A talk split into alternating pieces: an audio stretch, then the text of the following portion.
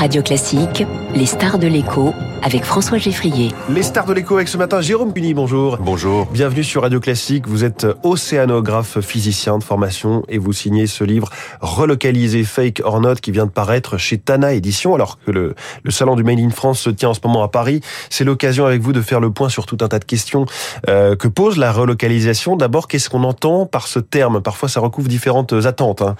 Exactement. En fait, historiquement, euh, relocalisation, on a dans l'image simplement une inversion des délocalisations c'est-à-dire on espère que reviendront sur le territoire des entreprises qui se sont installées en général dans des pays où la main d'œuvre était à plus bas coût. Ça c'est un fantasme. Euh, oui et non, c'est-à-dire il y a une dynamique euh, depuis une dizaine d'années, mais qui est relativement faible. Euh, on va dire une, un peu plus d'une centaine d'entreprises par an et 9000 emplois créés en 10 ans. On n'est pas sur des gros chiffres. Il y a une petite accélération depuis l'année dernière. Mais vraiment sur le même type d'emploi que ceux qui étaient partis dans les années 90-2000 Alors oui et non, parce qu'en fait, pour garder leur compétitivité, en général, les entreprises, quand elles reviennent sur le territoire, automatisent énormément. Donc en fait, elles créent moins d'emplois que peut-être quand elles existaient, si elles existaient sur le même territoire il y a 30 euh, hmm. ans ou 40 ans. Alors quelle serait la vraie relocalisation des années 2020, 2022, etc. C'est celle qui doit être euh, aussi locale que possible. Et quand je dis ça, je parle essayer de faire que sa chaîne de valeur, autant de fournisseurs que possible, soient les plus locaux possibles. Mais surtout, ce n'est pas juste pour répondre à des besoins classiques, c'est-à-dire ceux qu'on a qui sont euh, peut-être trop large, presque infini aujourd'hui, et répondre à des besoins plus essentiels, ce qui permettra d'avoir moins à produire, de garder des unités plus petites, et à ce moment-là, potentiellement, d'atteindre une rentabilité, même sur le territoire français, où parfois on peut considérer que la main-d'œuvre a un coût plus élevé que dans certains pays. Pour qu'on comprenne bien, quand vous parlez de besoins essentiels, vous parlez des produits qui nous sont indispensables au quotidien, ou vous parlez de produits très spécialisés. On espère en ce moment que l'Europe puisse se remettre à faire des semi-conducteurs et à concurrencer Taïwan, qui a 10 longueurs d'avance.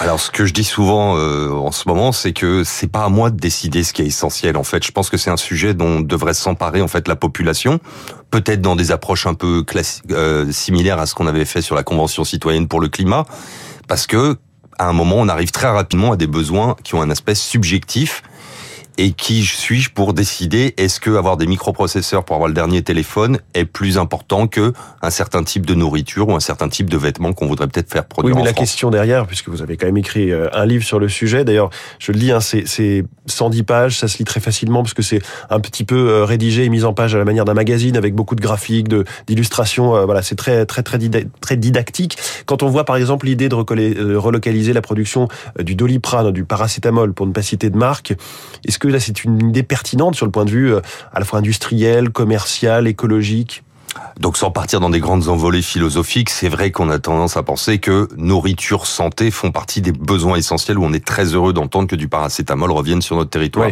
C'est juste après où ça devient plus compliqué. Dès qu'on va arriver à nos objets du quotidien qui sont devenus très communs, je vais parler du téléphone, mais si vous regardez autour de vous, la multiplication des objets, dont les objets technologiques, peuvent vous amener à commencer à faire une hiérarchie peut-être dans ces objets. Ce qu'on n'est pas habitué à faire hein. depuis 40 ans, ça a été le toujours plus. Et là, on s'aperçoit qu'on peut peut-être pas avoir tout tout le temps. Ouais, Est-ce que le, le, mirage de l'autosuffisance, il est derrière parfois les attentes en termes de relocalisation? Imaginez qu'on pourrait tout faire en France de A à Z? Alors non, c'est toujours tout de suite, euh, il faut accepter que ça n'est pas possible. D'ailleurs, parce qu'il faut qu'on réalise à nouveau, ce qu'on va peut-être voir, puisqu'il y a à nouveau des mines qui s'ouvrent potentiellement en France, qu'il y a besoin de matières premières. C'est-à-dire, on part sur des choses aussi basiques qu'une matière première. On en a quelques-unes en France, mais clairement pas tout, même pas en Europe, pour pouvoir satisfaire tous ces besoins. Mais sur des besoins qu'on aura définis comme très importants, il y a sûrement des choses à faire. Alors vous l'évoquez dans votre euh, livre, quand on relocalise, il faut aussi décarboner. On voit que c'est l'un des enjeux du moment. Il y avait 50 patrons euh, des, grands sites industriels les plus polluants euh, du territoire français qui étaient convoqués ou encouragés, on va dire, à l'Elysée mardi dernier. Ça avance dans ce domaine ou pas l'idée de relocaliser, mais aussi avec des dégâts environnementaux les plus limités possibles? Donc c'est vrai qu'on est un peu dans une injonction contradictoire, c'est-à-dire d'un côté on veut ramener les industries, de l'autre on veut moins polluer. Attendez, c'est un terme générique peut-être trop générique, mais on veut moins polluer. Bon, ça n'est pas possible, il n'y a pas de production qui ne pollue pas du tout. Ce qu'il faut quand même garder en tête, c'est quand une entreprise produit sur le territoire français plutôt que dans la plupart des territoires du monde, dont la Chine par exemple, notre énergie, euh, notre électricité, pardon, était particulièrement euh, faible en carbone la production de la même chose sur nos territoires émettra moins de carbone que en Chine. Sauf que même à ces ordres de grandeur-là, même sur un territoire français avec une énergie nucléaire, on est encore à des niveaux très élevés et l'industrie a du mal à baisser euh, ses émissions en volume total, euh, malheureusement. Ça se fait euh, vraiment progressivement. C'est, les... ben, le président a présenté plusieurs technologies qui sont intéressantes, l'utilisation de l'hydrogène. Ce qui m'embête un peu, c'est qu'on en est déjà à parler de tout ce qu'on appelle capture du carbone, c'est-à-dire ben, ce qu'on n'arrivera pas à réduire, on va essayer de le ranger quelque part sous le sous-sol ou autre. Et pour moi, c'est déjà un aveu d'échec alors que le chemin est encore long avec les objectifs que l'Europe s'est fixés de moins 55% de d'émissions de, gaz à effet de serre en 2030 par rapport à 1990. Jérôme Cully, quand on voit les, les chiffres de notre commerce extérieur, 17 milliards d'euros de déficit euh, commercial en septembre, 150 milliards d'euros euh, sur un an, on se dit qu'il est urgent de relocaliser. Est-ce que vous faites un lien avec ça ou est-ce que ça, c'est des chiffres macro, enfin, euh, macroéconomiques euh, un petit peu froids comme ça Mais ils ont une importance parce que voilà, euh, une balance commerciale plutôt positive amènerait plus de rentrées fiscales et autres et alimenterait le budget de l'État dont on serait tous très contents qu'il se, il se regarnisse. Euh, ça peut pas être le seul référentiel, bien entendu. C'est, vous avez parfaitement raison de, de le pointer parce qu'il y a beaucoup de choses là-dedans et dont les importations des choses qui vont réduire naturellement. Il y a beaucoup d'énergie fossile dedans, par exemple. Mais c'est sûr que aujourd'hui, les objets du quotidien représentent pas loin de 70% de ce qu'on consomme nous et qui sont enfin pardon 70% de ce qu'on consomme est importé. Donc c'est vrai qu'on pourrait rendre plus vigoureux une certaine économie locale pour pas mal de produits. Par contre, tous les produits, non. On dit souvent, euh, en France, on a trop privilégié ces 10, 20, 30 dernières années la, la demande avec euh, cette subvention, ce pouvoir d'achat qui fait qu'on achète beaucoup, mais on produit pas beaucoup. Donc euh, les gens peuvent acheter, mais ils achètent chinois.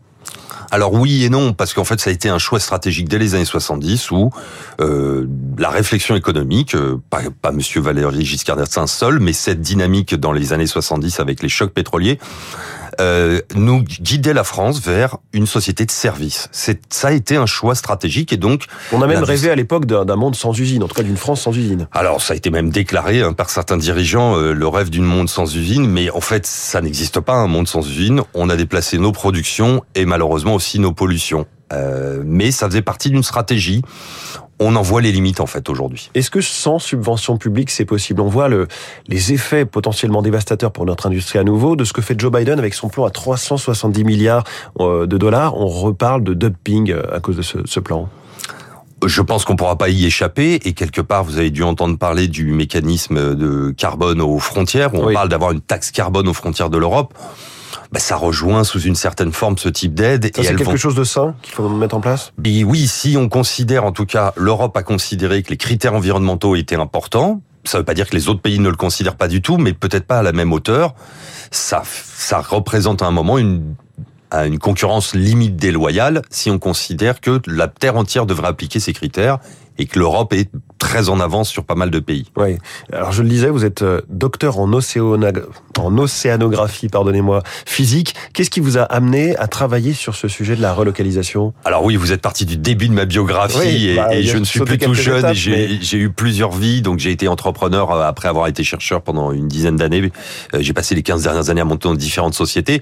Et la dernière, j'étais dans le secteur des énergies marines renouvelables, donc l'éolien offshore, ce qui m'a mis le plongé dans l'aspect industriel et voir entre autres à cette époque, ce qui change maintenant, que tout ce qui manquait dans la chaîne de valeur pour ce secteur, par exemple, de l'éolien en mer. Et ça évolue. Alors, euh, dans les grands chiffres que vous donnez euh, sur ce qu'on produit, sur ce qu'on consomme dans ce livre, ce qu'on importe, comment se fait-il qu'on importe du concentré de tomates, par exemple?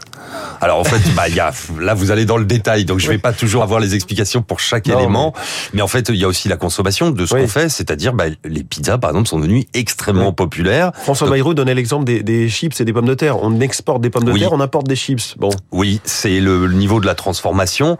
Après, il faut quand même reconnaître en France, euh, l'agroalimentaire, je vais le décrire en disant la transformation de ces matières brutes dont vous parlez, telle la pomme de terre, est très très fort en France. C'est vrai qu'il a perdu un peu des parts de marché. on a d'autres pays européens qui sont devenus très forts sur ces sujets-là. Et typiquement, c'est vrai que c'est un secteur où je pense que la France doit absolument se renforcer, où on a envie d'autonomie, mais peut-être sur des produits plus simples avec moins de transformation. Voilà, tout ça est à lire dans le livre Relocaliser Fake or Not, c'est chez Tana Édition. Merci beaucoup Jérôme Cuny. Merci. Notre star de l'écho ce matin sur Radio Classique.